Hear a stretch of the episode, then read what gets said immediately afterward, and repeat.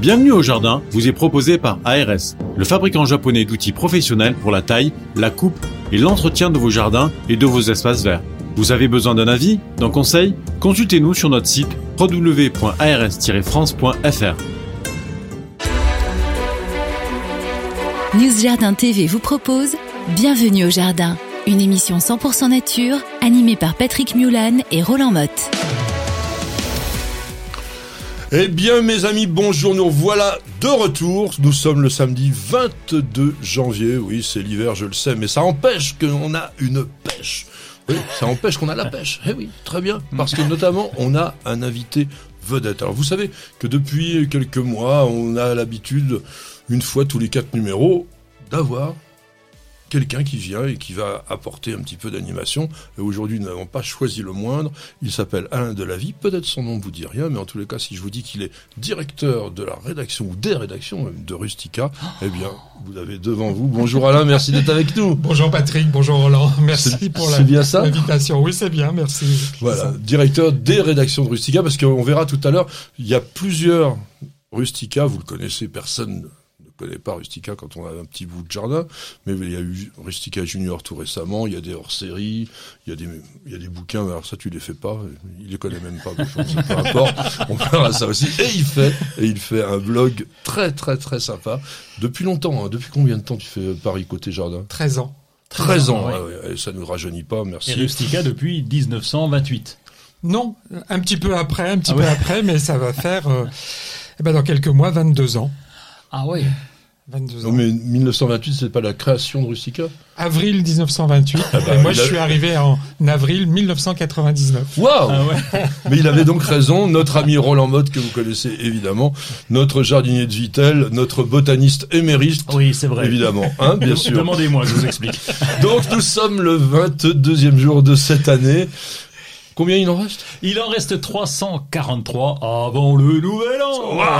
il va pouvoir mettre un petit chapeau, souffler dans des turlututus, là, je sais pas comment on appelle ça. Et il reste euh, donc que nous sommes le deuxième jour du signe astrologique du Verseau. Verseau parmi vous? Non. Bon, bah très bien. pas d'anniversaire, ça compte tombe bien. Troisième jour du mois de pluvieux, et ça c'est important, donc dans le calendrier républicain français, parce que c'est le jour du fragon le Ruscus aculeatus. Tu l'appelles comment, toi? Épine de rat. épine de rat. Pourquoi les, rats ont des épines? Bah, j'ai pas été vérifié, quoi qu'à Paris on pourrait. non, mais il existe un rat épineux. Ça, vous le savez peut-être pas, mais euh, ceux qui aiment bien les animaux, euh, comme moi, on, a étudié ça dans le temps. Il y, a, un rat épineux, ça existe. Une, une espèce, enfin pas le rat de chez nous, mais il y a une espèce dans les rats qui est un rat épineux qui a des épines? Je vous le montrerai, oui, oui, je vous le montrerai en image. Oui, ouais, tout à fait.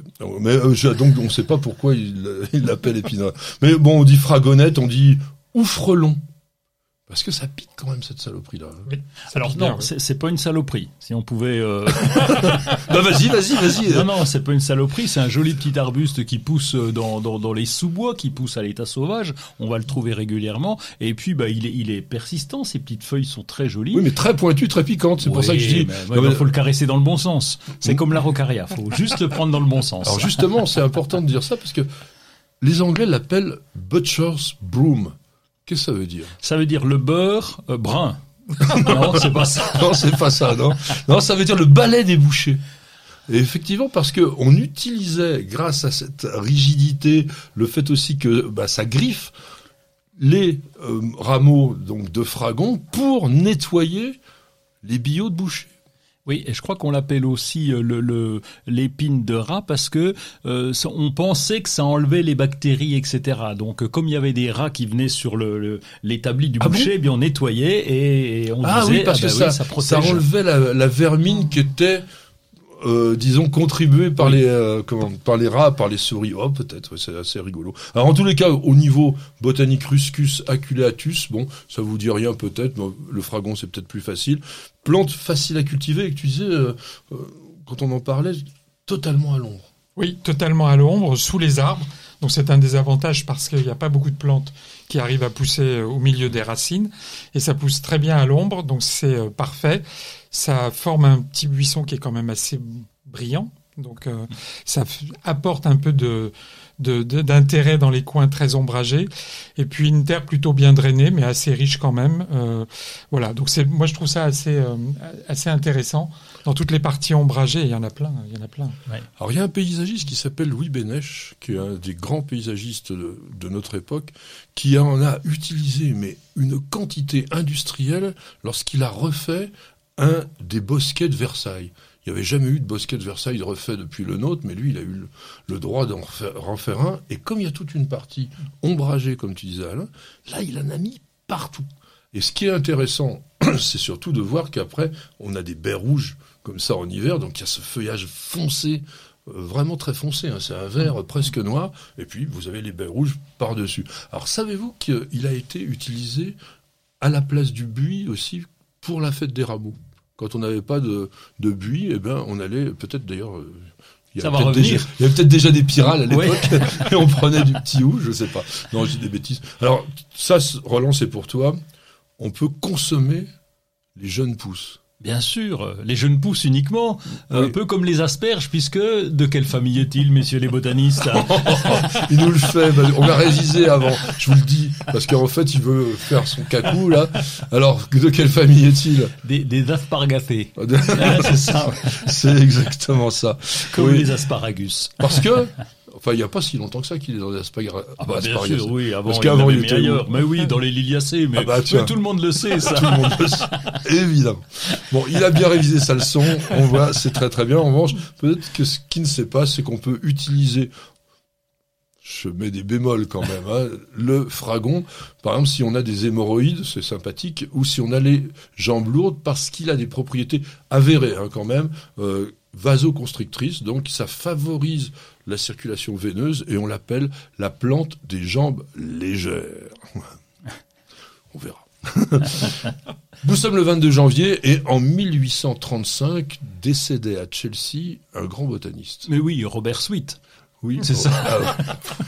Il connaît tout par cœur, c'est formidable. Mais pourquoi est-ce que on en parle Pourquoi est-ce qu'il aujourd'hui est mort Eh bien, Non, non, on sait. Non, pourquoi est-ce qu'il est mort Ça, je sais pas. Mais en tous les cas, le problème, c'est qu'on sait même pas quand est-ce qu'il est né. On sait qu'il est né en 1783 euh, dans le Devonshire, mais quel jour, ça, on sait pas. Non, c'est un type qui a fait une grande carrière. En fait, il a commencé vers 16 ans euh, comme jardinier simplement. Il était dans les pépinières, etc. Et puis après, il s'est vraiment intéressé pour la flore locale et il a notamment écrit en 1818 Hortus suburbanus londonensis. Alors, je suis pas très très bon dans les hortus, on devrait dire, etc. Mais ça veut dire quoi? Qu'il s'est intéressé aux petites plantes sauvages qui poussent dans Londres. Ben oui, Et c'est très exactement. bien. Comme quoi, on n'a rien inventé. hein. Comme quoi, on n'a rien inventé et que la- non, c'est vrai que la végétation urbaine, elle intéresse, je pense, l'humanité depuis qu'on a commencé à faire des villes, parce que on n'a pas la possibilité de vivre sans les plantes. Bon, après, il a écrit beaucoup de choses sur la flore, notamment britannique, et surtout, et surtout, il a décrit et nommé une quantité invraisemblable de plantes, dont Tiens, une plante, si je vous dis son nom botanique, est-ce que ça va vous dire quelque chose? Ou, ouais, je vais vous dire le nom botanique. Lablabe purpureus. alors Ça se mange. Purpureus. Ça se mange. C'est un peu de la famille du haricot, tout ça. Oh là, tu, tu chauffes, tu chauffes, tu chauffes. Ça a même des très belles fleurs, je trouve. Voilà, exactement. C'est c'est pas une dolique Oui, c'est la dolique. Oui, la dolicte d'Égypte. Hein, le, haricot, le haricot kilomètre. Ah oui, ah bah voilà, Bah parlez correctement les gars. Donc le- c'est Monsieur Sweet donc qui a nommé cette plante euh, et on n'a pas dit parce que Alain nous a dit très jolie fleur pourpre violacée foncé, très très beau. Euh, et puis alors euh, ça pousse. hein. Ça pousse, la, plante elle pousse. Alors on, on, l'a- on le connaît aussi pour Bidens ferulifolia. Vous connaissez ça? Les bidens. Oui. Ah oui. Voilà, Il plante est que l'on peut mettre dans des suspensions, Oui. fleurs jaunes, très sympathiques, etc. Je répète encore, nous sommes le 22 janvier, mettez-vous ça bien dans la tête, mais je vous le dis parce que aujourd'hui c'est la Saint-Vincent, la Saint-Vincent qui est le patron des vignerons et qui est mort en 304 à Valence. Et on a quelques dictons, cher Roland. Bien sûr, euh, par exemple, pour la Saint-Vincent, si tu laisses les fenêtres ouvertes à la Saint-Vincent, il fait aussi froid dehors que dedans. Oui, tu as eu du mal à trouver ça. hein. Et- mais j'ai constaté, alors j'ai testé pendant une journée, et c'est vrai, ça marche. hein. Ça, c'était un- du Roland mode tout craché. Moi, c'est vrai que ça me fait rire. Bon, j'espère que vous aussi. Mais bah, c'est bon, c'est sympathique comme tout. Moi, je vais vous donner deux, deux des vrais. À la Saint-Vincent, cesse la pluie ou vient le vent? Oui, Et c'est pas trop sympathique non plus. À la Saint-Vincent, l'hiver quitte ou reprend.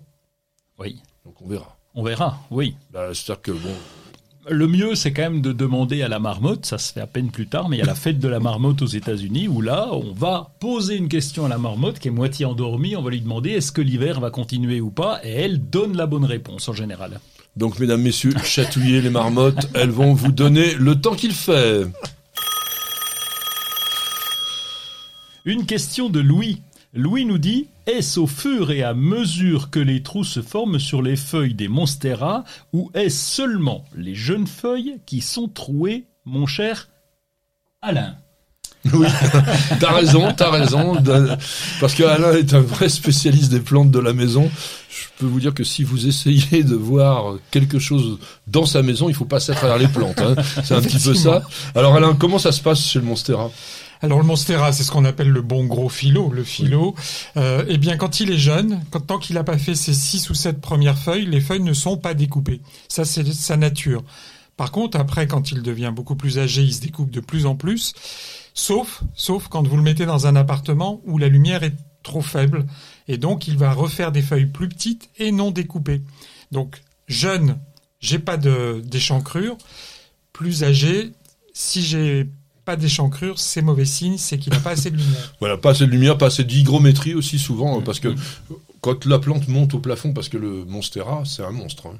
C'est une plante qui, euh, dans la nature, fait une bonne petite 20 mètres de haut, hein, quand même. Feuilles euh, qui peuvent dépasser largement le mètre de diamètre. Ça, on est plutôt en Asie tropicale hein, pour voir ce genre de, de type de plante. On appelle hémi-épiphyte. Pourquoi? Est-ce qu'il a à moitié épiphyte? Ouais.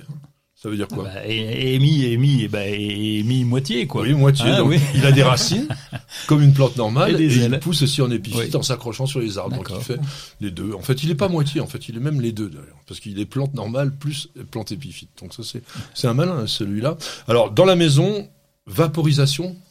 Ça vaudrait quand même le coup pour justement éviter que la plante nous refasse des toutes petites feuilles euh, un petit peu euh, pas découpées, qui ressemblent vaguement à celle du poteau. Ça, c'est une feuille cordiforme basique. Quand vous achetez un petit Monstera, ben, vous achetez un truc euh, qui ressemble à rien et qui ressemble surtout pas à ce qui deviendra. T'en fais, toi, de Monstera à la maison? Euh, non, j'ai abandonné parce que ça prenait un peu trop de place. Alors c'était où je me couchais, où je mettais le monstera, donc j'ai plutôt enlevé le monstera. Par contre, vous avez le Rhaphidophora tetrastigma qu'on appelle le, le, le philo piccolo euh, dans le nom euh, Ah, piccolo. commercial Ah, piccolo. Et en fait, c'est la copie conforme d'un gros philo, d'un monstera, mais en tout petit. Donc vous avez Petit, des petit, feuilles. petit? Oh oui, les feuilles font la taille de ma main, pas plus Ah, d'accord. et ça fait un, un petit euh, un petit buisson. Et là, j'en ai plusieurs potés effectivement euh, sur une armoire, euh, sur une étagère, enfin un petit peu partout quoi. Là où il y ont de la place. lumière? Pas beaucoup, ça demande pas beaucoup de Ouais. lumière Oui, justement. parce que ça pousse à l'intérieur des arbres. Ouais. Mais il y a aussi Monstera minima, qui Ah. ressemble énormément au, au Rhaphidophora. Et je me demande d'ailleurs si on confond pas les deux dans, le commerce. Euh, Moi, j'ai essayé de voir dans des livres de botanique si, au niveau des photos, j'arrivais à reconnaître les deux. Alors, soit il y a eu des erreurs de photos, mais c'est les mêmes, en fait, globalement. Mais les deux, euh, en botanique, existent, hein, les deux genres et les deux espèces. Bon, on verra ça après. Mais tu as aussi une plante un peu géante, toi, chez toi. Ah, tu parles du tétrastigma qui ressemble. Alors là, il n'y a pas le Rhaphidophora, donc ça a oublié la partie naine. Oui, ça pousse juste d'un mètre toutes les trois semaines. C'est- Tetrastigma voinerianum, c'est une sorte de vigne tropicale. On en avait parlé, est-ce que tu te rappelles pourquoi? On en avait parlé. Non, je ne me souviens plus. Lors- Ça, ça doit être vieux, Alors, ça. pas voinerianum, mais un tétrastigma lorsqu'on a parlé des rafflesia. Ah oui. Parce que le oui. rafflesia est une plante parasite spécifique des tétrastigmas. Ah oui, Et un tétrastigma dans la nature, c'est 30 mètres de long. hein. Donc petite plante, discrète, évidemment. Vous n'avez pas la main verte? Alors prenez-en de la graine avec nos paroles d'experts. Nous allons rester dans l'hiver, mes amis. Nous allons nous calfeutrer parce que nous allons parler du vent.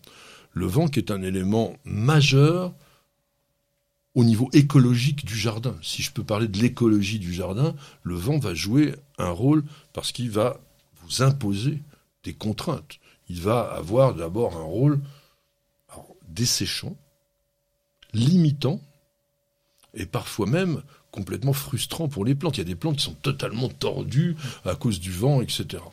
Donc il faut quand même mettre les choses un petit peu en place, à savoir que le vent, c'est l'air, c'est-à-dire ce gaz. Ça pèse combien, tiens, un litre d'air? Mais non, parce qu'on n'a pas l'impression. Ah oui, un litre d'air. Un gramme de 180. Attends, je vais essayer de voir. C'est pas évident à dire. Voilà. bah, C'est-à-dire que c'est pas beaucoup. Un gramme de 193. Sauf que, lorsqu'il y a des masses d'air, bah, ça fait vraiment une vraie force.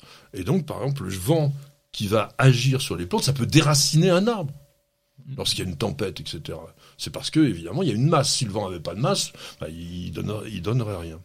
Donc, ce vent, qui dans nos régions, alors, dans la moitié nord, on va dire, est plutôt ouest-est. Dans la moitié sud, il y a souvent, avec le Mistral, la Tramontane, des vents du nord, surtout dans la vallée du Rhône, qui descendent comme ça. Mais globalement, notre pays étant ayant une grande, grande façade atlantique, on reçoit quand même beaucoup de vents qui viennent de l'ouest. Bon, pourquoi je dis ça? C'est parce qu'il faut que dans vos jardins, vous pensiez quand même à vous protéger du vent. Pourquoi est-ce qu'on va se protéger du vent?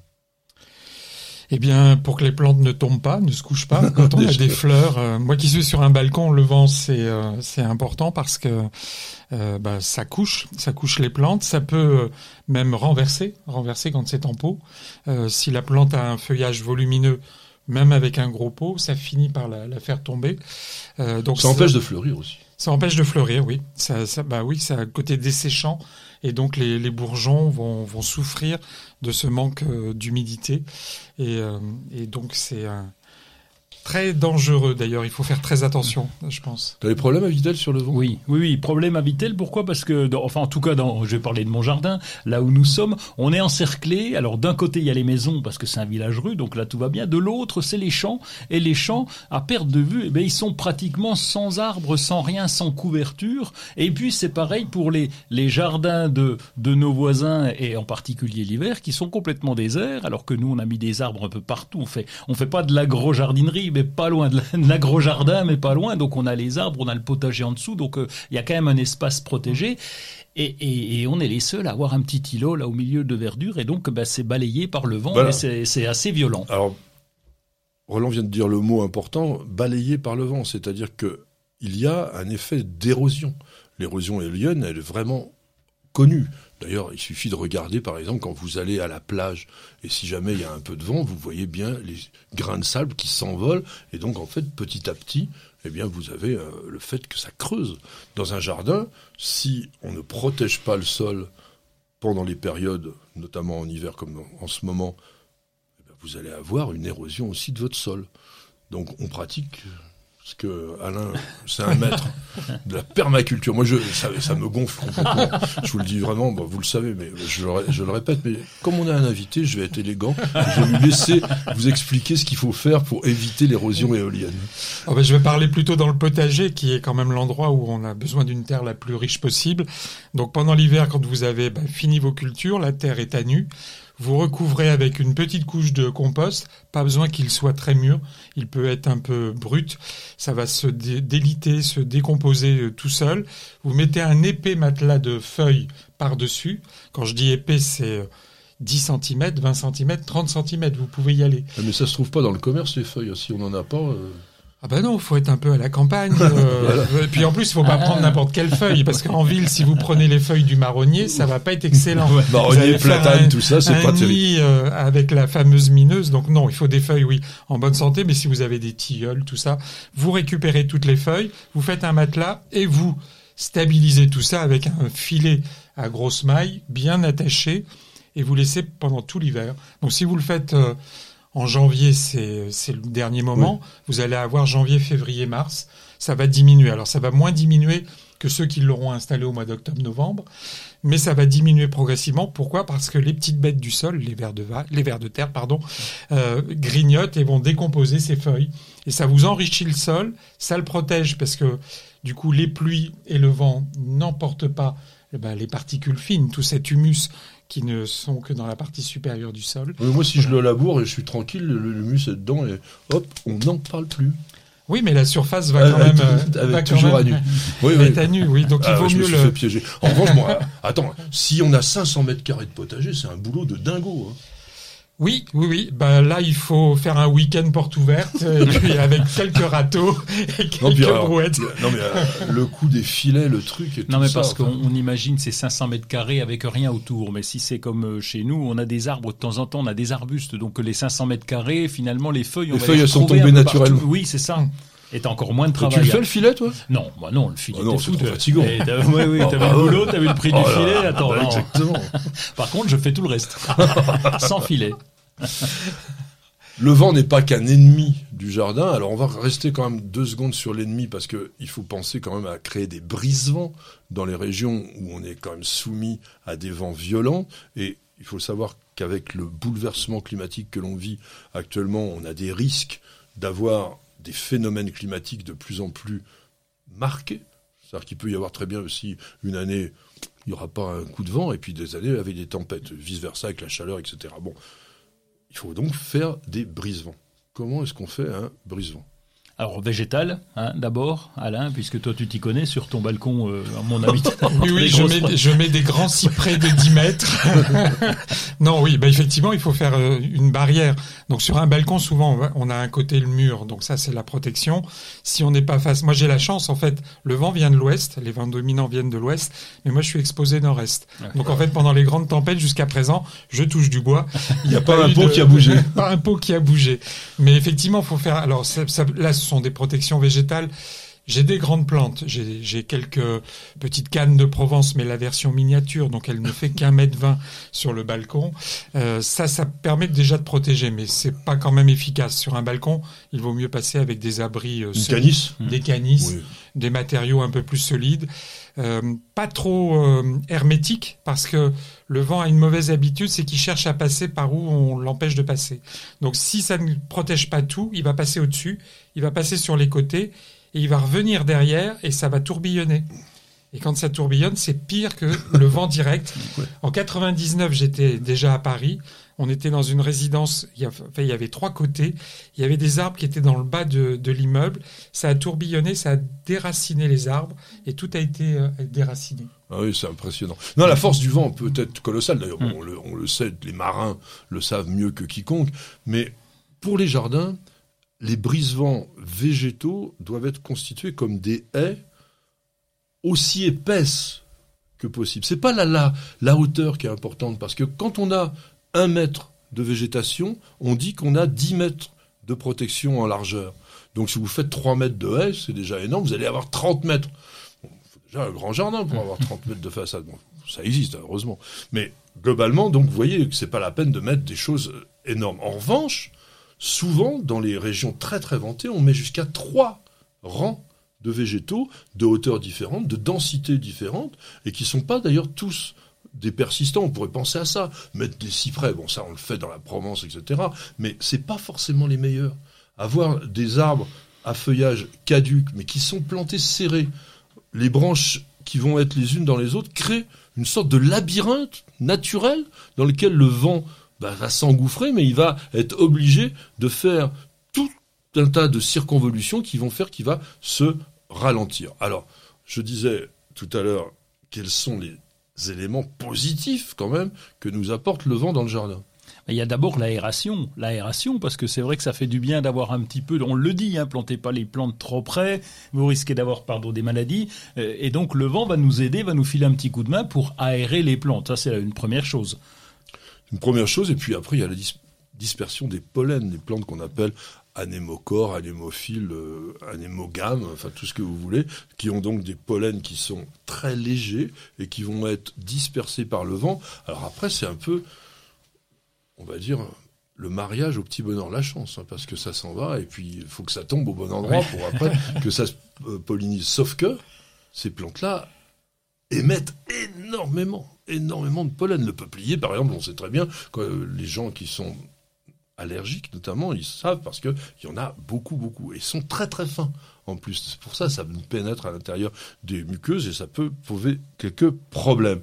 Alors, il y a un autre avantage auquel on pense peut-être pas souvent, c'est l'effet de taille naturelle que peut apporter le vent. En 99 que tu évoquais, il y a eu des endroits, notamment, à Versailles, ça a été un peu la catastrophe, ils ont cassé beaucoup d'arbres. Au départ, ils ont cru que c'était une catastrophe. Et puis ils se sont rendus compte d'une chose, c'est que ça avait nettoyé les plantations les plus fragiles, que ça avait permis de faire un éclaircissage des bosquets de façon naturelle. Et moi, je le vois aussi au niveau des jardins qui sont autour de nous, par exemple les bouleaux. Les bouleaux sont des arbres très cassants qui cassent en permanence et donc ils se renouvellent. Il n'y a pas besoin du sécateur, pof, ça tombe tout seul. Donc le vent, faut s'en méfier, mais le vent, si vous vous en protégez bien, eh bien ça peut être votre allié. Bienvenue au jardin. Patrick Mulan, Roland Motte. Mon cher Roland, un peu d'actualité en Oui. ce 22 janvier quand même. Bon oui, c'est le début de l'année, donc il va se passer des choses, hein, euh, sans doute dans l'année 2022. Et là, je vais vous parler de Merci Raymond. C'est une petite entreprise, Ah. une start-up que j'aime bien, parce que ils font du boulot, et ils font parler d'eux aussi. Oui. avoir une très bonne communication, et on les félicite pour ça. Et donc, eh bien, ils sont, euh, ils vont exploiter le toit de l'Institut national des jeunes sourds de Paris, et ils vont créer le champ de fleurs extraordinaire. Ils ont gagné un concours, les les pariculteurs, ben, ils sont lauréats pour la quatrième saison. Et donc, qu'est-ce qu'ils vont faire sur ce toit terrasse? Eh bien, ils vont le fleurir avec euh, euh, trois choses importantes. D'abord, ils vont faire un champ de fleurs productif de 700 mètres carrés. Donc, euh, le toit, il en fait 1340, donc il y aura plus trop de place hein, pour euh, patauger autour. Ils vont faire un jardin pédagogique de 50 mètres carrés réservé aux, aux gamins du coin. Et puis, donc, avec évidemment beaucoup de biodiversité. Puis, ils vont faire une pépinière horticole de production et pédagogique, c'est surtout ça qui nous intéresse, d'environ 50 mètres carrés. On les connaît, les, les Merci Raymond, ils travaillent beaucoup euh, autour de la biodiversité, de la permaculture, et puis euh, principalement à Paris. Donc voilà, on les salue et c'est bien beau petit boulot. Bah, ouais, bon, euh, petit boulot. Moi, je leur souhaite bonne chance parce que 1340 mètres carrés de toit, il faut monter jusque là-haut, tout le terreau, etc., les, les bacs, les machins et tout ça. Bon, bonjour les gars. Hein. Euh, bon, Ils moi, sont courageux. je vais vous parler du potager. C'est un endroit que vous aimez bien. Rustica, c'est le magazine du potager, on peut dire, depuis des années. Il y a eu une étude toute récente qui a été menée par Semae, qui était euh, l'ancien euh, Gnis. GNIS, hein, euh, Groupement national des professionnels de semences, et puis Kantar, donc qui ont montré en fait que il y a vraiment une grosse tendance potagère. Alors c'est pareil, on met beaucoup d'argent euh, aux, aux sociétés d'études pour faire enfoncer les portes ouvertes et nous dire exactement ce qu'on connaît depuis des années, mais peu importe. Donc en fait, c'est venu de dire que 9 personnes su- sur 10 aujourd'hui aiment cultiver leur potager, faire des légumes. C'est vrai qu'il y a, il y a comme une, j'allais dire un petit mots, il y a une carotte au bout, quoi. C'est-à-dire que globalement, non mais quand on cultive des roses, bon, on a envie des roses, mais quand on cultive des fleurs comme ça, on, on a juste le plaisir de les voir. Là, on a le plaisir de les déguster, d'aller jusqu'au bout, et on se dit voilà, je vais récolter des choses, etc. Donc c'est intéressant, c'est de voir que bon, Rustica, ça fait quoi? Combien d'années que vous faites du potager? Depuis toujours. Oui, depuis toujours, mais beaucoup plus depuis 1998. Il y a eu une orientation euh, totalement jardin du magazine, bon avec toujours des rubriques tourisme cuisine, mais beaucoup plus jardin.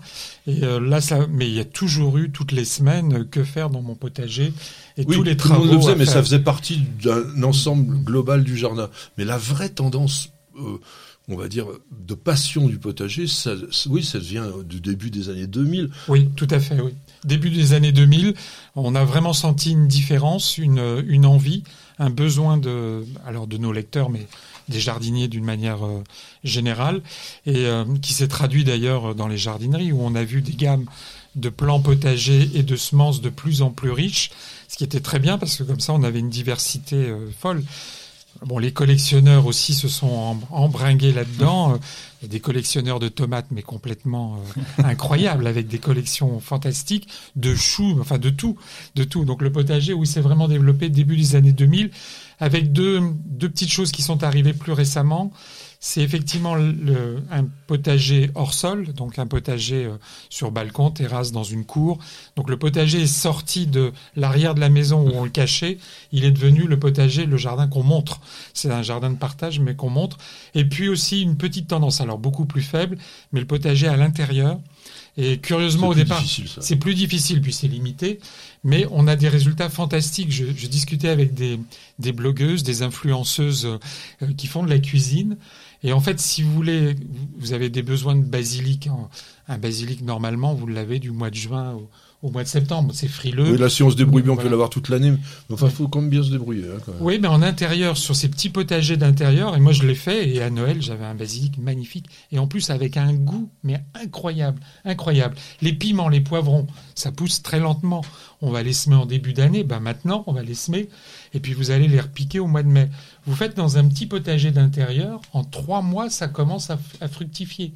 C'est incroyable. Oui, mais il faut bien choisir. On ne peut pas faire des salades, des radis. Euh, non, toutes les, les poireaux, ça n'a pas tellement. Non.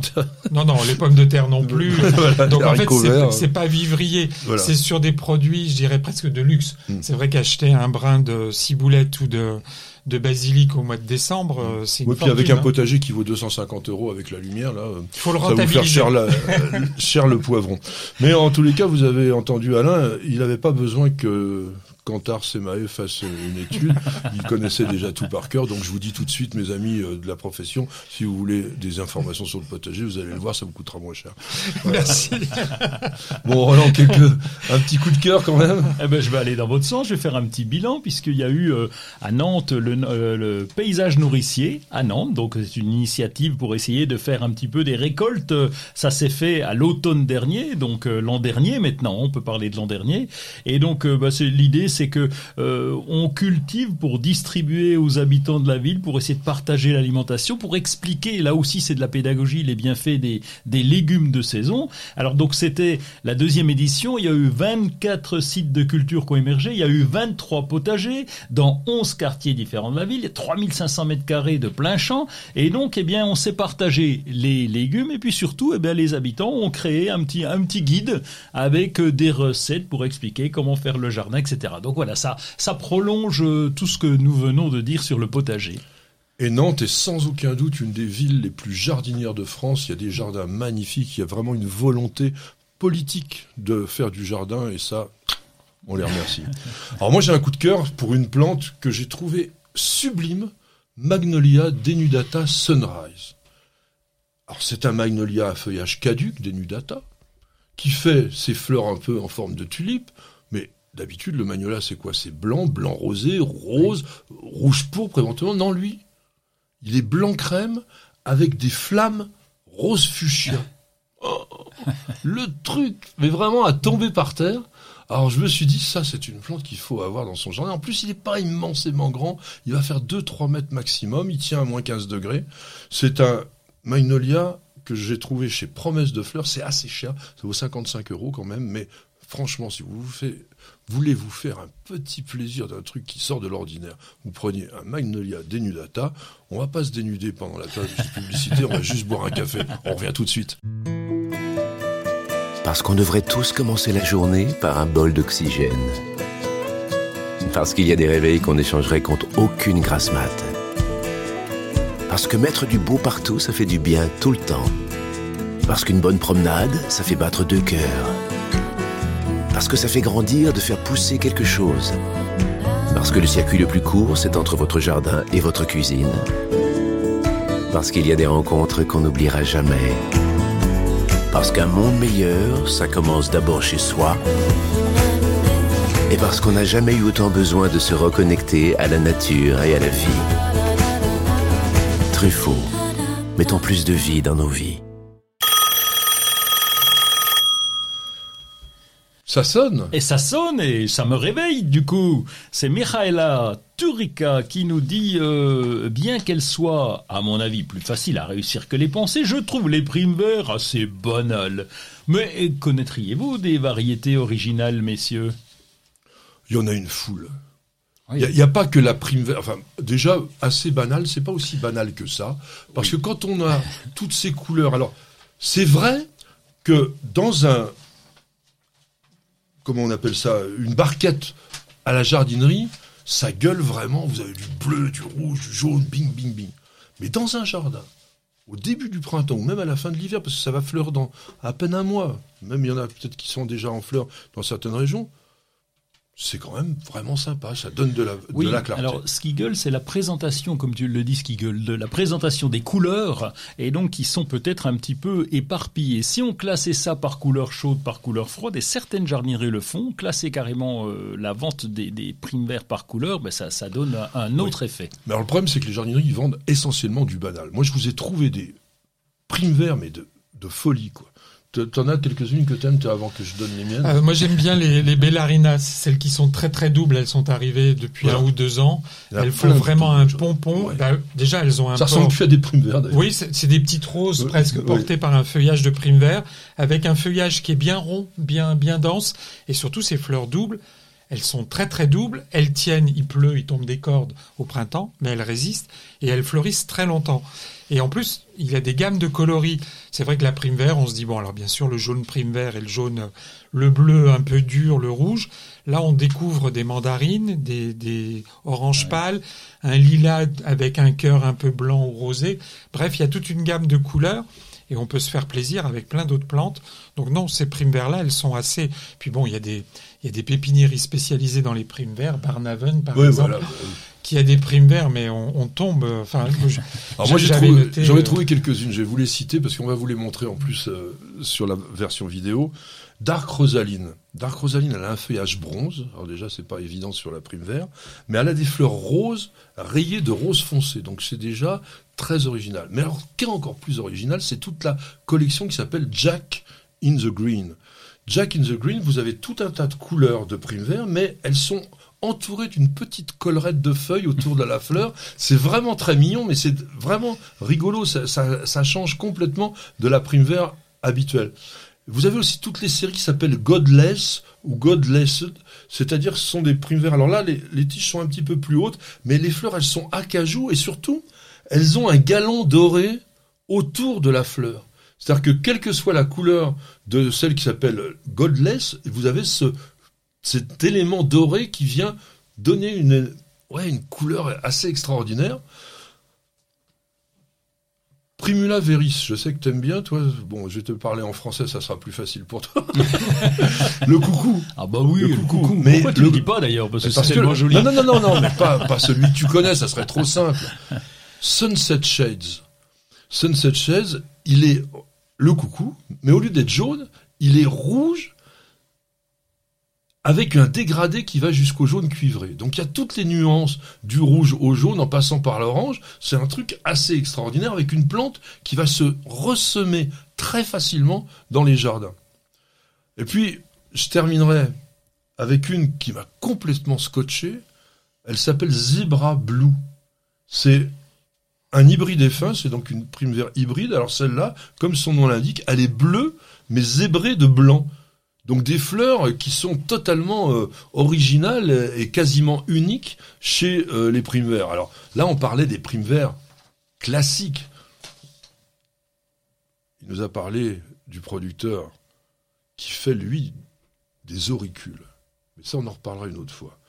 Ce sont des plantes qui sont délicates à cultiver, mais qui ont des couleurs. Mais alors là, on est dans la folie, là. La folie. On a des argents, du cuivre, de l'or. euh, Voilà, du on a des mélanges avec du blanc. Et puis, euh, enfin, c'est- c'est Et puis c'est souvent dufteux. Dufteux, il, y a, ouais. il y a des, il y a des pruines sur les fleurs, enfin des trucs, on n'imagine pas que ça existe. Donc on peut dire à notre auditrice que dans la prime vert, on peut vraiment se faire plaisir et surtout changer de l'ordinaire. Vous cherchez la petite bête? Toutes les réponses dans le dossier de Bienvenue au jardin. Mesdames, Messieurs, je ne l'ai pas fait exprès.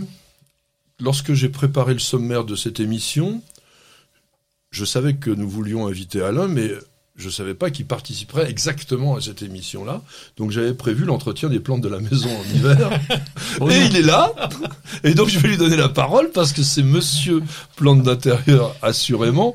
Mais je vais lui poser les questions, comme ça sera peut-être plus facile pour lui. Euh, à savoir déjà, on va commencer par ça parce que je crois que pour tout le monde c'est le cas. Pourquoi la période hivernale est souvent considérée comme la, la plus critique pour les plantes de la maison? Eh bien, déjà parce qu'on manque de lumière. C'est une caractéristique souvent dans tous les intérieurs, mais à partir du mois de septembre-octobre, les jours diminuent et la clarté à l'intérieur de la maison diminue de plus en plus. Sauf qu'à 50 cm d'une fenêtre, on perd euh, presque la moitié de Bien sûr, parce que je l'ai toujours dit, hein, Mm. la lumière dans la maison décroît avec le carré de la distance. Voilà. Donc du coup, ça va très vite. Donc le premier conseil qu'on va faire en hiver, c'est rapprocher ces plantes des fenêtres, si on peut. Deuxième chose, on ouvre les rideaux. Ah oui, On pas les fenêtres. Non, pas les fenêtres, justement. J'y viendrai plus tard. Ça, les fenêtres, on va faire attention. Mais on ouvre les rideaux pour que la lumière rentre au maximum. Et des plantes, il y a beaucoup de plantes d'intérieur, on dit une lumière très vive, mais jamais de soleil direct. En hiver, soleil direct. Soleil direct, c'est possible. Si vous avez des calanchoées, là, ces petites plantes qui fleurissent bien, mettez-le en plein soleil derrière une fenêtre pendant l'hiver. Je ne vais pas dire au mois de juillet, au mois d'août, sinon là, il y aura des dégâts. Ça, c'est la première chose. La lumière, c'est très important. Alors, si vous êtes un peu comme moi, moi, j'ai triché. hein, j'ai des endroits où il n'y a pas de lumière. Donc, j'ai des éclairages partout parce que les lampes horticoles se sont bien développées et Voilà. c'est un disons- complément. dis- Disons quelques mots, parce que justement, je pense que c'est un problème pour beaucoup d'entre nous. Qu'est-ce que l'on choisit comme lampe lorsqu'on veut mettre de l'éclairage artificiel pour les végétaux? Eh bien, je dirais impérativement des LED Oui. parce que ça chauffe Ça chauffe moins, pas. ça chauffe pas, ça consomme moins aussi, ça éclaire très très fort. Alors moi j'utilise des rampes d'éclairage euh, qu'on utilise pour le fameux aquascaping, c'est-à-dire ce cette aquariophilie, donc les les, aquariums. ter- les terrariums euh, Voilà. en aquarium ouais. Oui, j'ai des voilà, j'ai des terrariums, mais j'ai aussi des plantes euh, qui sont sur des étagères sur lesquelles j'ai mis des rampes. Ça fait un complément, c'est-à-dire on allume le matin avant que le soleil se lève. La lumière vient dans la journée, puis vous allumez le soir. Vous faites pas toute la journée. Là, on a quand même quelques augmentations d'électricité. donc on va un peu à un modérer. minuteur, ça peut fonctionner tout seul. Tout seul. Et je pars euh, un week-end, il n'y a aucun problème. Ça s'allume le matin, ça s'éteint à telle heure, ça se réallume. Et tu parlais de, de LED, il faut quand même des LED particuliers, des, Oui. des- Oui. de type horticole, Type horticole. lumière voilà. du jour. Lumière du jour, euh, c'est un. Il faut avoir vraiment un éclairage assez puissant quand même. Le LED, l'avantage, c'est que vous pouvez le rapprocher de la plante. Ceux qui aiment les sympholia, là, ces petites Oui. violettes du Cap, ben, aux États-Unis, les collectionneurs, ils ont des étagères avec des éclairages, donc à LED ou tubes fluorescents pour ceux qui étaient un peu plus anciens. Et on a des tablettes de Sympolia qui sont dessous, qui fleurissent, qui sont magnifiques et qui en plus poussent sous l'éclairage en formant une rosette bien plate et un dôme de fleurs. Donc vous pouvez faire la même chose chez vous, dans un coin un peu plus ombragé, mais même les grandes plantes. Alors l'avantage des LED, c'est que ça chauffe moins, parce qu'on pourrait, les halogènes, c'est très bien, c'est utilisé en serre horticole, mais ils ont des ventilations, ça chauffe, ça pompe une électricité incroyable. Donc mettez quelques LED en complément, c'est-à-dire on va pas éclairer toute la journée, sauf si bien sûr vous mettez au fond de votre couloir tout noir. Et tu vas les acheter où, tes LED? Alors, euh, bon, moi j'ai la chance d'être en région parisienne, donc il y a des magasins spécialisés justement pour ce fameux aquascaping qui en fait recrée des paysages sous-marins, mais en, avec des plantes aquatiques qui demandent énormément de lumière. Donc dans ces boutiques-là, vous en trouvez. Les jardineries, dans les rayons aquariophilie, vous en trouvez aussi. Vous commencez à en trouver, bien sûr, sur Internet. Sur Internet, il y en a tant Sur veut. Internet, vous trouvez. Euh, euh, vérifiez les avis quand même, parce que là, pour une fois, Internet, c'est très bien. Il y a des avis de d'utilisateurs, et les utilisateurs vont dire oui, moi, ça m'a bien, j'ai ça a poussé, etc. Donc après, euh, et moi, j'ai d'excellents résultats. Je- Ça pousse, mais c'est même ça pousse trop. Ça- Donc tu tailles. je taille, je bouture, euh, je ne sais plus à qui donner les boutures quelquefois. Donc je suis obligé de jeter et ça me fait mal au cœur quand j'ai acheté un bégonia tout petit qui m'a coûté une fortune parce que on trouve des bégonias qui coûtent une fortune qui se met à pousser et je me dis je le taille et je vais être obligé de le jeter. T'en fais une bouture. qui- Oui, mais une bouture, ça va. Mais quand tu as un, terrarium d'un mètre, la plante fait un mètre en tous sens. Ouais, mais tu te dis Tu fais qu'elle va 10 refaire. boutures, 20 boutures. Si elle a si... Mais après, tu, tu vas, tu l'acheter cher, tu vas le revendre cher, tu vas te faire plein d'argent. Regardez ça. Tu peux monter une jardinerie. Alors, l'arrosage, quand même, euh, aussi, en Oui. hiver, il y a des particularités. Il y a des particularités parce que euh, bah, si alors tout dépend du chauffage de votre appartement ou de votre maison. Si vous chauffez à 18 et plus, ce qui est mon cas, effectivement la peau, la, la terre sèche rapidement, donc vous vérifiez que c'est sec et vous réarrosez. Bien sûr, d'une plante à l'autre, c'est pas les mêmes normes. Euh, Il y a des plantes, on va parler de plantes carnivores comme les, les pinguicula. Euh, alors elles, l'arrosage c'est très simple. Vous prenez un jour de la semaine, vous remplissez la soucoupe et vous attendez que ça se Ça vide. se vide. quelques jours sans eau et vous réarrosez une semaine après et ça marche très bien quand vous avez plus de 18. Si vous êtes entre 16, 17, Bon, Il n'y a pas beaucoup frais. de gens qui vivent à 16-17 quand même. Ah, y a- y a Ça dépend de la pièces, pièce, après. Ça Oui, dépend ça de la dépend de la pièce. pièce, oui. Si c'est d'un couloir ou euh, voilà, ça, ça peut être beaucoup plus frais. Donc là, vous modérez les arrosages parce que il faut une terre qui soit humide. Elle doit sécher en, en surface entre deux arrosages et vous réarrosez. Un conseil. Sous coupe ou cache-pot, vous ne laissez jamais de l'eau au-delà d'une heure après l'arrosage, parce que ça veut dire que la plante n'a pas assez bu et elle ne boira pas assez et elle risque, les racines risquent de pourrir et c'est un ennemi euh, très fréquent. Je parlais du Sympolia, ça a trop d'humidité, là c'est Ah oui, ça pourrit tout de suite. ça pourrit ouais. tout de suite. Alors autre Le chose, hein, de, de l'eau à la température ambiante de la pièce. hein. Pas Oui. de l'eau sortie du robinet glacial et hop, euh, la douche écossaise. hein. La douche écossaise est en plus euh, chargée de chlore et autres de produits. Donc vous prenez des bouteilles d'eau ou un arrosoir, la veille, vous le mettez et puis vous arrosez le lendemain. ouais. Et comme ça vous êtes tranquille, ça, ça fait une eau euh, à température ambiante. Et au niveau de l'hygrométrie, tu as des conseils à donner? Oui, Parce parce qu'on chauffe, euh, on, on assèche. Je sais pas si vous avez remarqué, mais il y a quand même des modes dans les plantes d'intérieur. Et en ce moment, on nous vend des plantes qui sont magnifiques, les alocasias, les colocasias qui ont des grandes feuilles, certains philodendrons, alors pas le monstera dont on parlait tout à l'heure, mais ces petites plantes, quand l'atmosphère est trop sèche, c'est un élevage d'araignées rouges. Ah oui. Vous avez des, des toiles d'araignées et ça se dessèche et la plante elle crève et vite fait. Donc là il faut les, les vaporiser, les brumiser. Donc si vous chauffez à 18 et plus, au moins une fois par semaine, vous mouillez tout le feuillage et quand je dis tout c'est dessus, dessous. Ah oui. Et, et- et lorsque tu es à 22, 23 degrés, parce qu'on en a parlé, Patrick le disait, il y a des pièces qui peuvent être différentes en, Ouais. en termes de chaleur. Donc 22 degrés, près de la cheminée. Eh bien Oh, plusieurs fois, plusieurs fois par semaine Ah parce oui. que surtout c'est alors Près de la cheminée, c'est mort, de toute façon. oui cheminée radiateur on éloigne. On a- Dans la cuisine, pas à côté du four, surtout pas, parce que là c'est une catastrophe. Donc on éloigne des sources de chaleur. Et quand je dis éloigner, c'est à plus d'un mètre, voire deux mètres. hein. Surtout quand vous faites une bonne flambée, euh, ça, ça va trop dessécher. Et donc au-dessus de 20 degrés, vous vaporisez plusieurs fois par, euh, par semaine sur des plantes qui sont fragiles. Donc il y a certaines fougères. Vous avez les alocasia, colocasia qu'on trouve aujourd'hui, les calathea qui ont un feuillage chicoloré magnifique. Ça, c'est des plantes qui ne supportent pas un air sec. Alors il y en a d'autres, après les calanchoées, tout ça, aucun problème. Oui, bah, pas besoin de brumiser. les plantes grasses, Voilà. pas besoin de les brumiser. Et ça sera le mot de la fin de cette chronique. Ah, on dirait que ça Faouzia. sonne. Faouzia, Oui. tu la trouves pas Ah ben, je- j'essaie de descendre jusqu'en bas. Donc elle nous parle de chrysanthème, elle dit l'appellation chrysanthème me Ah, fait oui. peur. Ici on les appelle, alors je pense qu'elle doit habiter euh, certainement dans le Maghreb, ici on les appelle les fleurs de David, le prophète, qui paraît-il était beau comme ces fleurs, d'une très grande variété de couleurs et de tailles. Pourquoi cette association avec l'image de la mort? Oui, on peut se poser la question, d'autant que c'est lié à notre civilisation. Il y en a d'autres qui se débrouillent très bien avec d'autres symboles pour- autour du chrysanthème. Euh, C'est pas ça, c'est que il y a un truc tout bête. C'est une question d'époque. On a quasiment que le chrysanthème au moment de la fête des morts, qui est euh, donc pas la Toussaint comme euh, tout le monde le croit, mais le jour d'après. Mm. Bon, Le 2 novembre. et- et- exactement. Et donc, c'est uniquement pour ça. Il n'y a pas de symbolique de la fleur de chrysanthème avec la mort.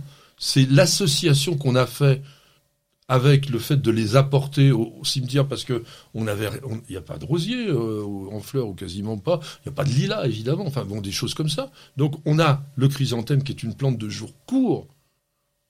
C'est ça qu'il faut savoir. C'est que le chrysanthème ne fleurit que lorsque la durée du jour est inférieure à celle de la nuit. Donc à l'époque qui est propice.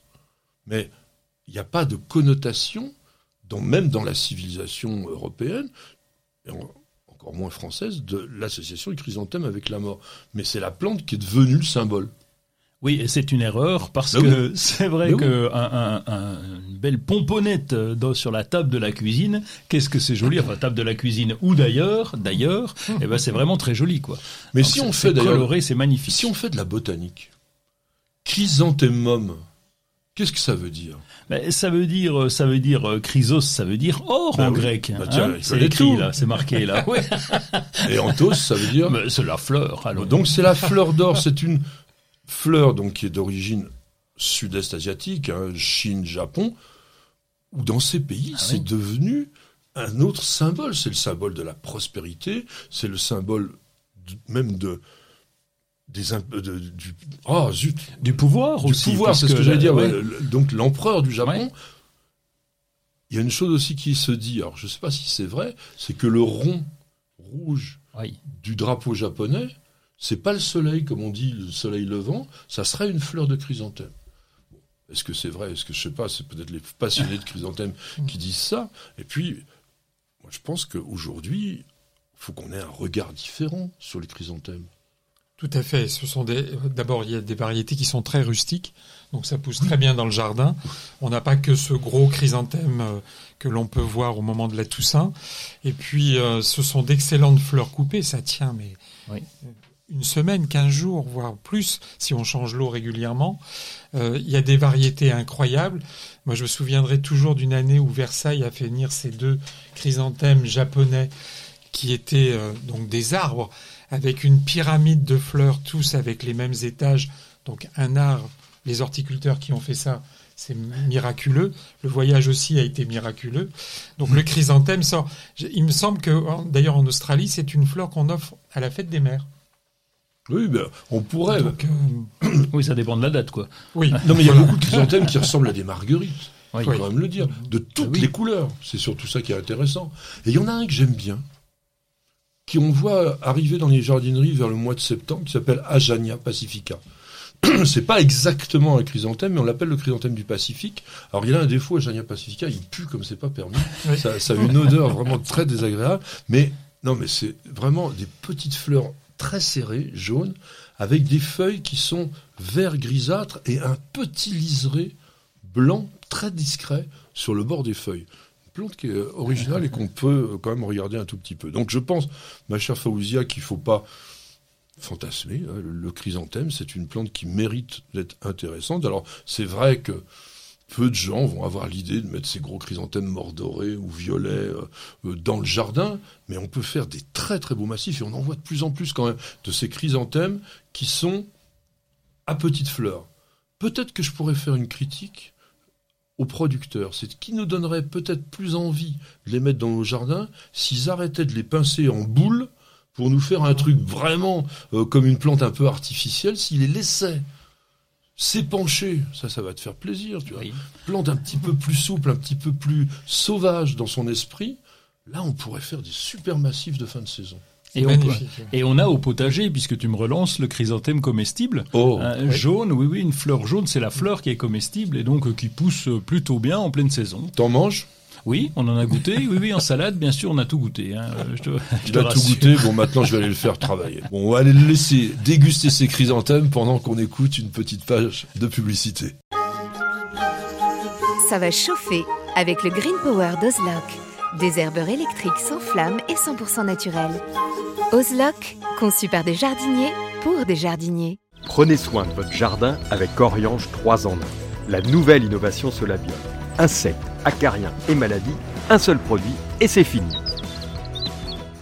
Vous avez toujours rêvé d'avoir la main verte? Avec EasyBio, c'est gagné. EasyBio vous conseille et vous accompagne en vidéo directement dans votre jardin. Découvrez une gamme complète de fertilisants pour vos plantes d'intérieur et d'extérieur, votre gazon et votre potager. Après application des produits, vos végétaux sont mis dans des conditions idéales de développement. Plus de floraison, plus de récoltes et un beau gazon. Tous nos produits sont fabriqués en France, en Bretagne. Ils sont élaborés à base de matières naturelles et conditionnés dans des emballages éco-responsables. Derrière EasyBio se cache une belle équipe de jardiniers experts et amateurs qui prônent la réussite au jardin et qui a à cœur de vous donner la main verte. Alors, n'attendez plus pour tester les produits EasyBio. Profitez de votre programme sans effort avec l'autoril d'Ozlock. Tuyau d'arrosage qui se réenroule automatiquement. Ozlock, conçu par des jardiniers pour des jardiniers.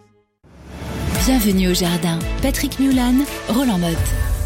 Alors, mon cher Roland, oui, Bon, tu vas bosser un peu maintenant. Faut pas- Encore Bah Il y a que tiens. moi qui bosse là-dedans alors. Oui, il y a que toi qui bosse. Alors que faire au jardin en ce moment? Je vais vous parler d'ail et d'échalotes parce que nous Avec un seul thé.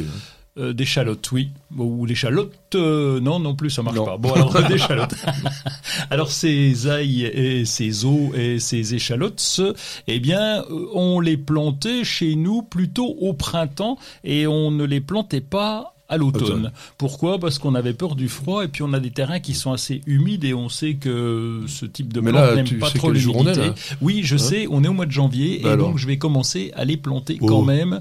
Euh, ouais, je vais tester un petit peu plus tôt. J'en ai déjà mis dans la serre à l'automne et puis eh bien euh, je vais essayer de les planter là en ce moment. Mesdames, euh, messieurs, c'est le seul jardinier au monde qui fait des eaux à l'intérieur de la serre. Oui. Tout le monde cultive ça en pleine Ah bah, terre parce qu'il n'y a pas besoin de mettre ça en serre.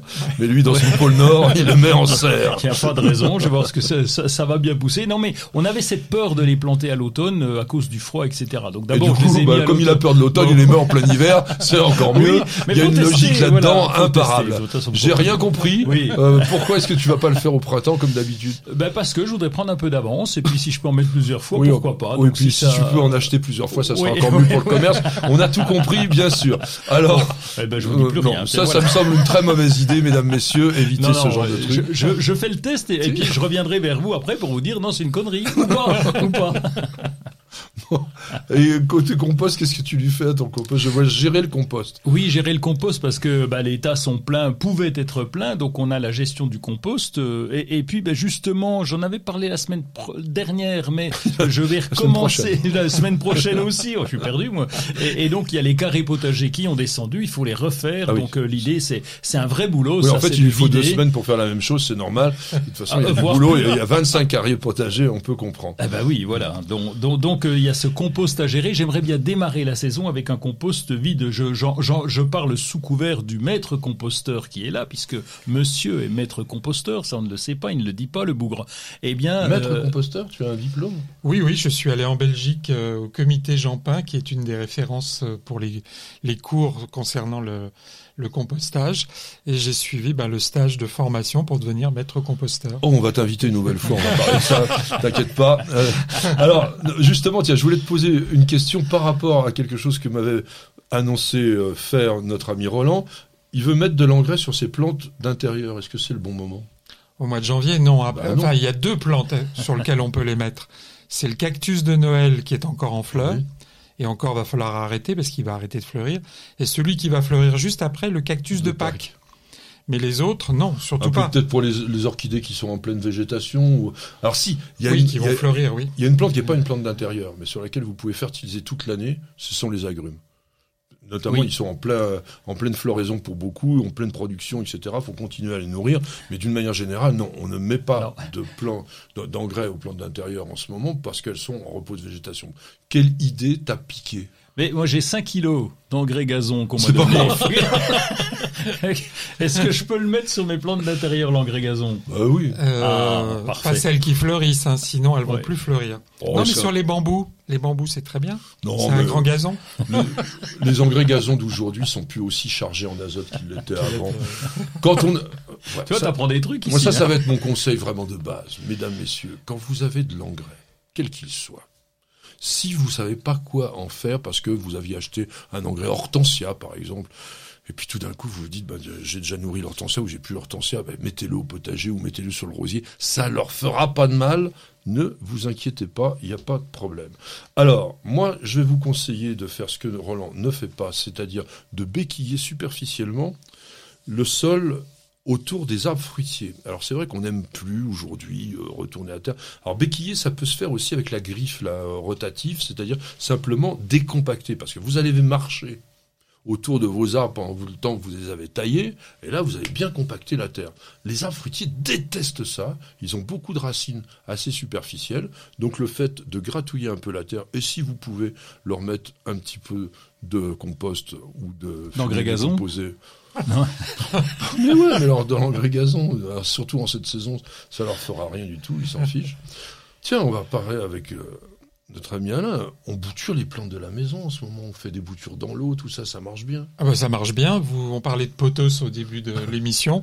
Allez-y. Le Monstera, c'est pareil. Tous les phyllos, Oui, ça se arrive. bouture très très bien. D'ailleurs, ils ont déjà des racines aériennes qui apparaissent. Vous coupez sous une feuille avec une racine et vous mettez dans un verre d'eau. Ça repousse très bien. Les bégonias d'ornement, alors pas les bégonias euh, euh, tubéreux, mais tous ceux qui font des grands feuillages, qui sont très à la mode en ce Les moment. bégonias rex, ça se bouture bien?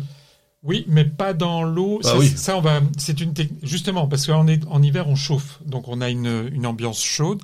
On va prendre une mini serre, on va couper une feuille et on va la Poser. la, la poser sur le, le terreau et on va découper avec une lame de, De rasoir. cutter, de rasoir. Et ça va repartir à chaque coin. Donc on fait sous une mini serre hein, d'intérieur. Et on un pousse sur le radiateur, même pour Sur le ait une radiateur, chaleur oui. de fond. de fond et ça marche très très bien. Avec Ça les gloxinia, ça marche bien. Avec les streptocarpus, ça marche aussi. De faire des boutures de feuilles comme ça, posées sur le sol, c'est assez rigolo. Parce qu'on voit des bébés qui sortent un, un petit peu partout.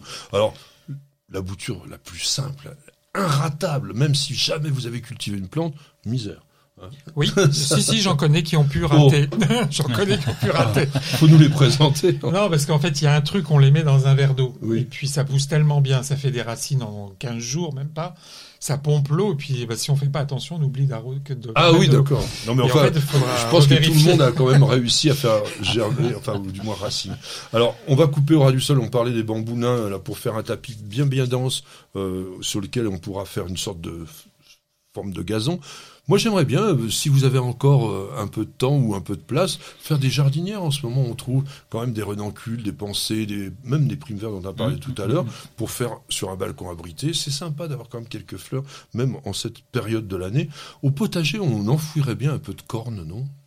La corne, pourquoi pas, oui. euh, Après, euh, ça dépend si, si on a déjà du compost, si on a déjà... euh, je sais Ah, pas. mais le compost pourquoi- va pas faire le travail de la corne. hein. La corne, ça Mm. fait un engrais de fond qui va apporter vraiment des éléments nutritifs pendant longtemps. Le compost, lui, il va jouer un rôle d'amendement, comme on a expliqué. Ça, Mm. ça génère l'activité microbienne, mais généralement, ça nourrit pas, ou pas beaucoup. Oui, ça, hein. ça peut se mettre aussi à l'automne quand même la corne, parce qu'en ce moment c'est peut-être à- peine tard, quoi, non? On commence la taille de la vigne aussi, hein. donc euh, allez voir la vidéo qu'on a, enfin les trois vidéos qu'on a fait sur ça. euh, c'est très particulier, très précis, mais c'est important. Première chose, hein, on élimine déjà tous les serments qu'on fructifiait et on peut couper plutôt les secondaires à deux yeux. Ça c'est le truc le plus simple. Ça peut être un tout petit peu plus sioux. Tailler les, les lauriers roses. Et ouais. On oublie ça parce que ça fleurit sur du bois de l'année. Alors ça, c'est pourtant pour le midi. Si vous avez des lauriers roses dans la région parisienne ou ailleurs, euh, que le midi, vous attendez le printemps. Parce que s'ils se prennent un petit coup de gel, euh, on ne sait pas trop si vous avez déjà ratiboisé, c'est pas bien. Idem, on taille les mimosas hein, en ce moment euh, dans le midi. Ceux qui ont fini de fleurir, on va couper à deux ou trois feuilles sous l'inflorescence de manière à compacter un tout petit peu la plante.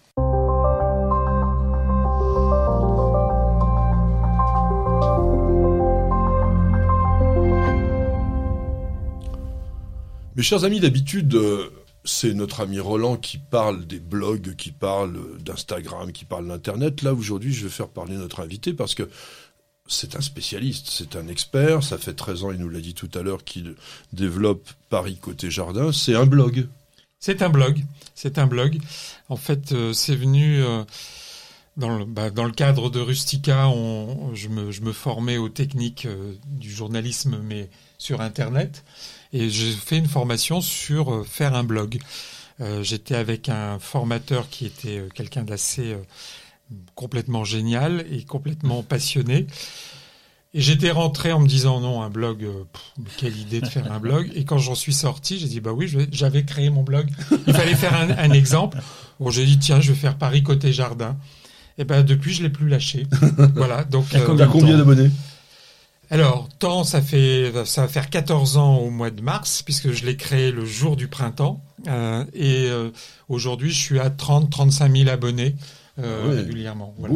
Alors, tu publies tous les jours. Hein, il publie tous les Oui, jours quelque chose. oui c'était là depuis 5 ans. C'est mon petit challenge. J'ai dit, je publie tous les jours, ou presque. Il y a eu quelques fois un jour ou deux. C'est Ah, T'as droit à un petit dimanche de temps en temps? Oui, oui, oui, voilà, c'est ça. Ça. Quand les, les journées, quand je reviens d'une jo- journée des plantes où j'ai trois sacs, je suis complètement crevé. J'ai commencé à 7 heures du matin, j'ai fait la, de long en large, donc là je suis un peu fatigué. Ou quand je reviens avec 600 photos dans la journée, parce qu'avec les petits appareils qu'on a maintenant, on, On on quoi. dans tous les sens. Mais après, il faut les trier, il faut les légender, etc. avant que ça arrive sur le blog. Alors qu'est-ce qu'on trouve justement sur le blog? Alors sur moi, alors moi j'ai fait Paris côté jardin, donc je me suis dit je suis citadin, je vais parler de ce que personne ne parle, c'est-à-dire ma vie de jardinier dans une grande ville. Donc j'ai un peu étendu, hein, parce que Paris maintenant c'est le grand, c'est l'Île-de-France, c'est le Grand Paris, ça peut être New York ou Londres, parce que j'ai des lecteurs au Canada, j'ai des lecteurs aux États-Unis, j'ai des lecteurs en Angleterre, même si tout est en français. Donc euh, je parle de, alors de ce que je vois, et en fait j'aime bien parler de de la, nature est fantastique et la nature, elle, euh, même en pleine ville, dans du béton, dans du goudron, elle se met à repousser. Par exemple, j'ai un balcon, donc j'ai un grand balcon qui fait tout l'appartement. J'ai des plantes et puis un, un matin, en passant en bas de l'immeuble, cinq étages en dessous, hein, quand même, bien bétonné, bien goudronné, j'ai vu des belles de nuit repousser en bas de l'immeuble. Euh, C'était des femme- graines de tes plantes qui voilà, qui sont tombées et qui ont réussi à pousser et qui poussent et qui sont toujours en train de pousser.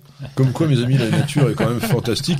Donc, toi, tu avais choisi euh, justement de, de parler un petit peu aussi du, du blog euh, d'Alain parce que t'es Ben, t'es tombé amoureux de ça? Oui, parce que moi maintenant je vais suivre et puis tu es aussi sur Instagram quand même. Tu mets de temps en temps des petites photos sur Instagram. Donc je vais regarder. Alors c'est un, c'est un des rares qui met les noms des plantes sur Instagram. Donc euh, bon après parce que pourquoi? Alors c'est un débat qu'on a déjà eu avec Patrick ben, parce qu'il y a des gens qui tombent amoureux d'une plante qui connaissent pas forcément et puis qui la prennent en photo et puis qui la mettent, qui la partagent, c'est tout. Mais toi bon tu nous expliques un petit peu le, comment, les tenants, les aboutissants. Bah, C'est-à-dire que c'est la moindre des choses quand on connaît les plantes, au moins de leur donner le nom. Ça permet aux gens justement qui les connaissent pas de s'en familiariser. Alors moi j'ai deux livres, ils sont sur la table. On va commencer par les abeilles. Euh, c'est notre ami Roland qui les présente. Attention, hein, c'est pas les abeilles générales, c'est abeilles mellifères sauvages. Donc des abeilles sauvages qui donnent du miel. Je pense qu'il n'y a pas beaucoup de livres sur ce genre de thème. C'est un livre qui vient, je crois, d'Allemagne parce que les gens s'appellent Ingo Arndt et Jürgen Tautz. C'est chez Ulmer, c'est un très beau livre, c'est un beau livre d'images. Euh, Parce que Jürgen Tautz, c'est un des très très très grands photographes de nature aujourd'hui, c'est vraiment de, de l'image euh, au top. Et en revanche, ah non, je dis l'inverse, c'est-à-dire c'est Ingo Hart qui est le photographe et c'est Jürgen Tautz qui est le chercheur en apiculture. Et donc, a priori, c'est la première fois qu'on a fait un travail comme ça sur la vie particulière de ces abeilles sauvages. Et donc, il parle de leur comportement qui était peu connu jusqu'alors. Et il permet aussi par son écrit d'envisager peut-être l'apiculture sous un angle un peu différent et il met en, en évidence quand même le rôle de ces abeilles. C'est vraiment très beau. Les photos, elles sont extraordinaires. Imaginez-vous cette double page qu'on est en train de voir là actuellement qui montre trois abeilles de face. C'est quand même une tête d'abeille. Ça fait quoi 3-4 millimètres. euh, c'est euh, fabuleux. Franchement, c'est un super bouquin. Je vous le conseille. Il est bien relié, il est bien imprimé. Abeilles mellifères sauvages chez Ulmer, ça, c'est quelque chose. Alors, il y a autre chose qui est quelque chose. C'est déjà beaucoup plus ardu. Ça vient aussi toujours d'Allemagne. Ça s'appelle Les arbres entre visibles et invisibles. C'est chez Actes Sud. Il y a rien. hein. Là, il y a que du texte pratiquement. Oh là Donc, là. on se met beaucoup de choses dans la tête, mais c'est toujours des livres intéressants par rapport à ce nouveau regard que l'on a aujourd'hui sur le monde des arbres. Il va vous raconter, et là la démarche elle est plus scientifique que par exemple ce qu'avait fait Peter Wolleben, qui, a eu un succès fou, mais avec un livre trop anthropomorphique. Ici, il va vous parler des particularités des arbres, et puis aussi de ce que l'on connaît de plus en plus au niveau des racines des arbres, de. Alors, le mot il est faux, mais la communication qu'on est en train de commencer à comprendre entre les arbres au niveau des racines, les messages, etc., etc. Donc, c'est un livre parfois un peu particulier. C'est vrai que de temps en temps, je pense qu'il y a des Ouais, on s'en va un peu, on, dé- on dé- dérive, on dérive, j'allais dire délire, peut-être que c'est un peu ça. Ça vaut rien du tout, ça vaut 8,70 euros. Donc vous en avez pour un certain moment, ça vaut le coup quand même d'y être si vous êtes un tout petit peu curieux sur ce monde des arbres. Donc les arbres entre visibles et invisibles chez Actes Sud. Ouais, pour vous endormir, ça sera pas mal aussi. Oui, allô Alors, euh, Amandine D. Amandine D. Amandine, on va dire, on va, on va l'appeler Amandine. Je viens de visionner la vidéo sur la terre de bruyère que vous avez mise en ligne, mon cher Patrick. C'était superbe il y a quelques mois et j'ai été déçu par l'absence dans vos choix de l'Anchiantus et du Fortergilla. Fauteur. Forter, Fortergilla. Non, non, c'est en latin, il n'y a pas besoin de prendre un accent. C'est pas moi, c'est Amandine. Et je trouve pourtant ces deux arbustes magnifiques, mais pourquoi pouvez, pouvez-vous me dire pourquoi vous les avez ignorés? Parce que, ma chère Amandine, on doit faire des vidéos ou des émissions qui sont tenues dans un certain temps. On peut pas tout dire à tout moment au, au même endroit. Et puis, il vous en faut un petit peu de temps en temps qu'on garde un peu une poire pour la soif. Sans ça, si je vous dis tout en une seule fois, ben, l'année prochaine, je vous verrai plus. Donc, on fait en sorte de pas tout vous dire. Non, c'est pas tout à fait vrai. On vous l'a pas dit parce qu'effectivement, on ne peut pas tout dire et tout faire et tout mettre. Et ça vaut le coup pratiquement de faire une vidéo spécifique sur chacune de ces deux plantes parce que on est dans de la plante de terre de bruyère, Ancianthus campanulatus, c'est magnifique. Oui, oui, c'est l'arbre à muguet presque. C'est plein de petites clochettes. Alors c'est vrai qu'il a, il a des cousines qui ont, qui ont pris beaucoup le, le- les feux de la rampe en fait. Les pieris, Ah oui, les andromèdes, qui ont le même type de floraison. pas aussi élégant. Non, c'est pas la même chose. C'est très différent d'ailleurs, oui. Parce fait. que campanulatus, donc ces fleurs ne sont pas, on va dire, comment on appelle en botanique la fleur du pieris On dit que c'est une fleur urcéolée. Ça veut dire quoi? Ça veut dire une fleur en forme d'un peu d'une urne.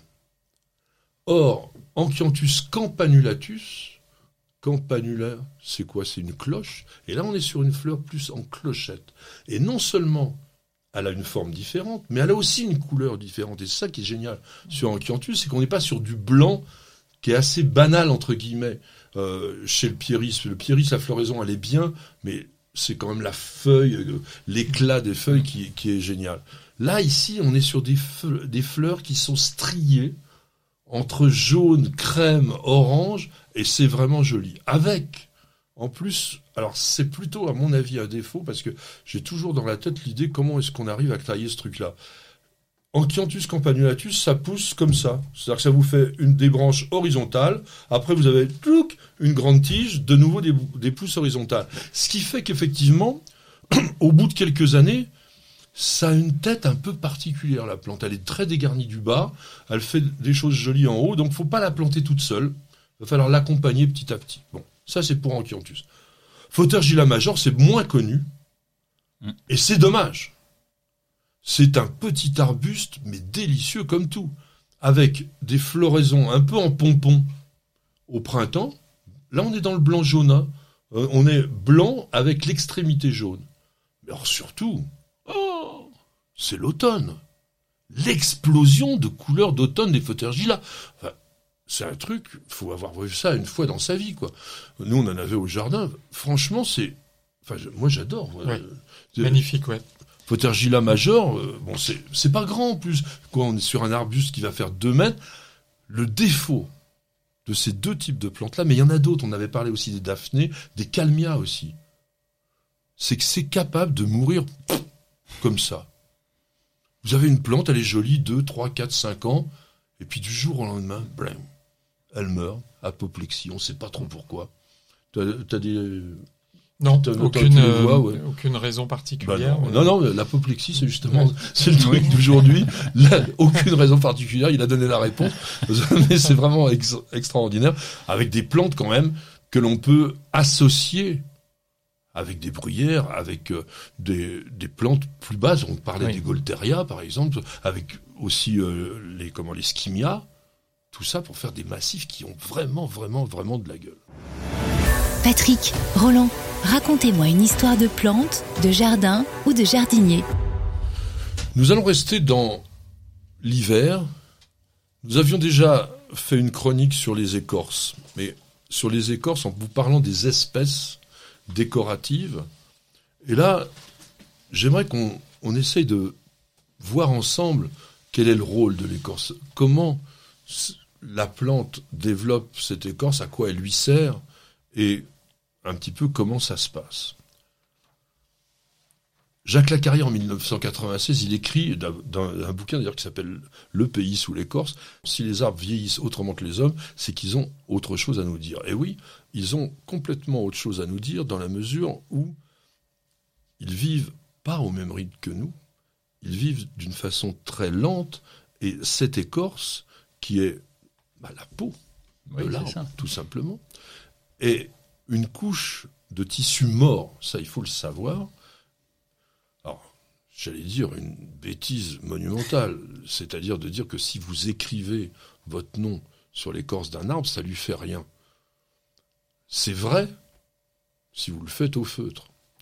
Mais si vous écrivez, comme c'est fait souvent par des gougnafiers avec un cutter ou je ne sais quoi, il faut savoir que sous l'écorce, on a les tissus vasculaires conducteurs de sève, enfin du moins de la sève élaborée. Et puis on va avoir aussi le cambium, qui sont là la couche cellulaire de développement en croissance latérale, grosseur de la plante. Donc cette écorce dont je vous parlais, c'est des tissus morts, c'est ce qu'on appelle le suber, mais on pourrait dire le liège. Alors, il y a le vrai chêne liège qui nous donne ce liège très utile. Mais d'ailleurs, on voit bien ce que je disais quand même. On peut enlever l'écorce du chêne-liège sans le tuer. Mais oui. il faut le faire délicatement. À quoi sert l'écorce? Qui est-ce qui me répond?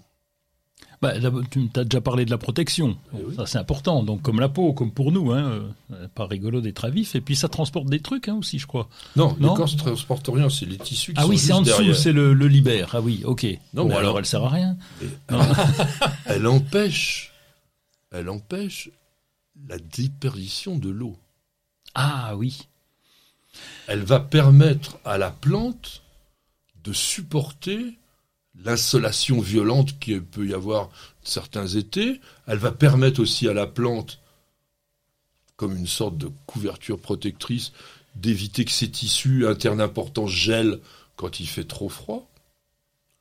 Et puis, donc on dit elle est étanche, elle protège des chocs éventuellement quand elle est assez épaisse. Les coups de tondeuse de M. Roland Motte sur son pommier, poum poum. Non? Ah non, puisque je tombe plus autour du pommier, j'ai mis du, compost autour. et, et surtout, on sait de plus en plus aujourd'hui que c'est un écosystème, l'écorce. Parce que si on regarde avec attention, on va trouver qu'il y a énormément de choses qui vivent. Ah, il y a des bêtes, je confirme. Il y a des champignons, il y a des lichens, il y a des algues. Effectivement, il y a des bêtes, comme tu dis, des petites et des grosses même. Oui. Parce qu'il y a des, oiseaux qui peuvent creuser l'écorce pour aller y faire un nid, etc. Donc, on est dans un monde que l'on commence de plus en plus à percevoir comme étant majeur au niveau de l'écologie, tout simplement. Un arbre en lui-même devenant un monde entier dans lequel, d'ailleurs, tout le monde euh, joue les uns avec les autres. Il y a une interaction entre tous ces individus. On avait parlé la dernière fois de l'aspect esthétique des écorces par rapport à la pression que subit l'écorce par l'intérieur. L'arbre ne grossit pas par l'extérieur, il grossit par l'intérieur. Et les cellules, couche après couche, qui viennent presser l'écorce, soit la font éclater, et à ce moment-là, on a des crevasses, soit elle travaille de façon longitudinale et on va avoir des fissures, voire des écorces qui s'exfolient et qui sont remplacées par chaque nouvelle génération hein, qui s'inscrit de façon régulière.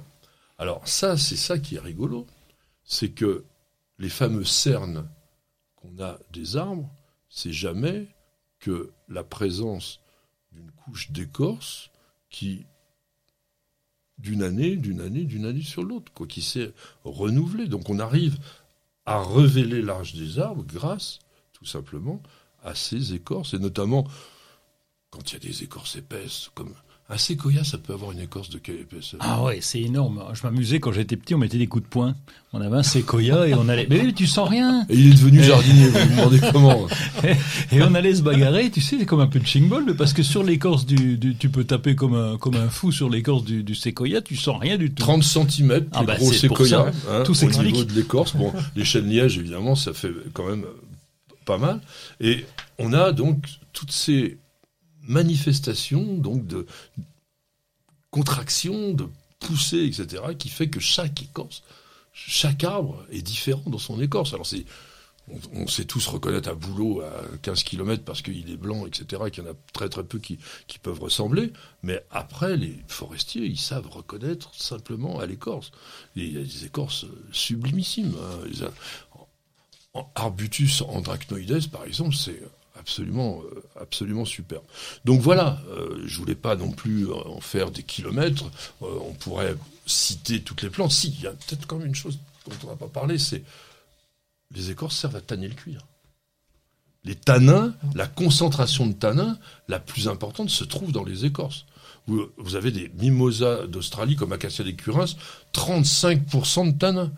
Donc c'est lui qui est le plus important tanneur naturel au monde. Mais aujourd'hui, on utilise des produits chimiques hein, pour faire le reste. Et pourquoi est-ce que on trouverait une concentration très très importante de tanins chez les palétuviers? Alors attends, ils sont dans l'eau. Il y a un rapport avec la flotte? Non? Oui Ah, tu vois, je suis sur une piste. Vas-y, je t'ai trouvé le, le chemin. Vas-y, à toi de dire maintenant, Alain. Non, Aucune idée. Non, ça a un rapport avec le fait qu'ils vivent dans l'eau salée. Ah oui, salé, l'eau, salé. Et Donc euh, ils évacuent les- le Voilà, sel. ils, vont, oui. ils vont détruire le sel des palétuviers qui vivent donc dans ces mangroves et avec les pieds dans l'eau qui est totalement salée. Et puis une autre écorce qui est importante aussi, c'est les écorces de certains conifères qui sont associées à des glandes qui sécrètent une résine dont on extrait par exemple pour certains la térébenthine. Les- Bah, ça, tu connais pas la, la térébenthine? Ah si, je connais la térébenthine. Je sais même plus à quoi ça sert d'ailleurs. bah, on, on l'aime- on- Qu'est-ce qu'on en fait on, ça, met- au fait? on mettait dans les armoires pour éloigner les insectes. Ah, et donc, on avait comme- déjà, à ces époques-là, une vision très naturaliste des choses, puisque, en fait, la sécrétion de térébenthine par les écorces, elle est uniquement faite pour la même chose, pour protéger aussi la plante contre ses ennemis naturels. On Voilà. met des bouquets de lavande hein, maintenant. Ça va mieux. Il aura toujours le mot de la fin, donc c'est comme ça que notre émission va se terminer. Je vais remercier Alain pour sa présence. Il nous a apporté à la fois son savoir, sa bonne humeur. Alain, donc on te retrouve chaque semaine en tant que directeur de Rustica. Il y a, il y a un numéro spécial là. en- Oui, en oui, il est sorti hier, euh, spécial lune, donc jardiner avec la lune, avec son fameux calendrier de février 2022 à février 2023, son poster. Donc pour tous ceux qui sont euh, qui veulent suivre les influences de la lune, vous avez tout le programme pour un an et il y a du boulot. C'est le grand, c'est le grand grand numéro ça pour Rustica Oui, oui, Ouais, c'est le numéro grand rendez-vous, c'est le le meilleur numéro effectivement de de, l'année. Donc précipitez-vous pour l'acheter parce que peut-être que très rapidement il va être épuisé. D'ailleurs oui, euh, on peut pas avoir les anciens des années euh, précédentes. Non, il y en a plus. Voilà, Il y en a plus. Il y en a plus. On n'a qu'un exemplaire dans nos enfin deux exemplaires dans nos archives Voilà. depuis euh, depuis que ça existe. Donc le rustica lunaire. De toute façon, c'est les experts de ça. Bon après, on aime ou on n'aime pas. Vous me connaissez bon. On avait Luc euh, à la technique qui nous a fait une superbe émission bien bien précise au niveau du son. On a Miguel très concentré là, là, sur les caméras là aujourd'hui. Il est concentré. Il avait trois personnes à filmer, c'était plus compliqué que d'habitude.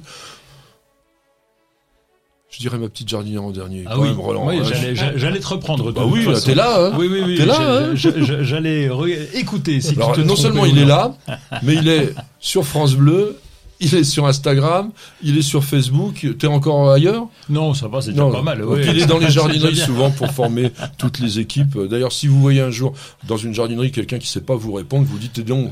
euh, appelle Roland, hein. Ouais. il, a besoin de, il a besoin de te former. Il y avait ma petite jardinière, bien sûr, qui nous surveille, qui nous écoute, qui est là pour que tout fonctionne très très bien. Et puis, il y a Perlinette, Perlinette, euh, notre petite mascotte, totalement endormi dans un coin du studio. Vous l'avez pas entendu, c'est comme d'habitude.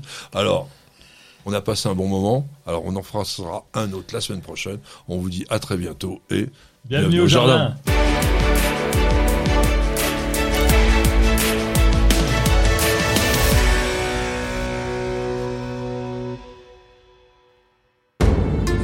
Vous avez écouté Bienvenue au jardin avec ARS, le fabricant japonais d'outils professionnels pour la taille, la coupe et l'entretien de vos jardins et de vos espaces verts.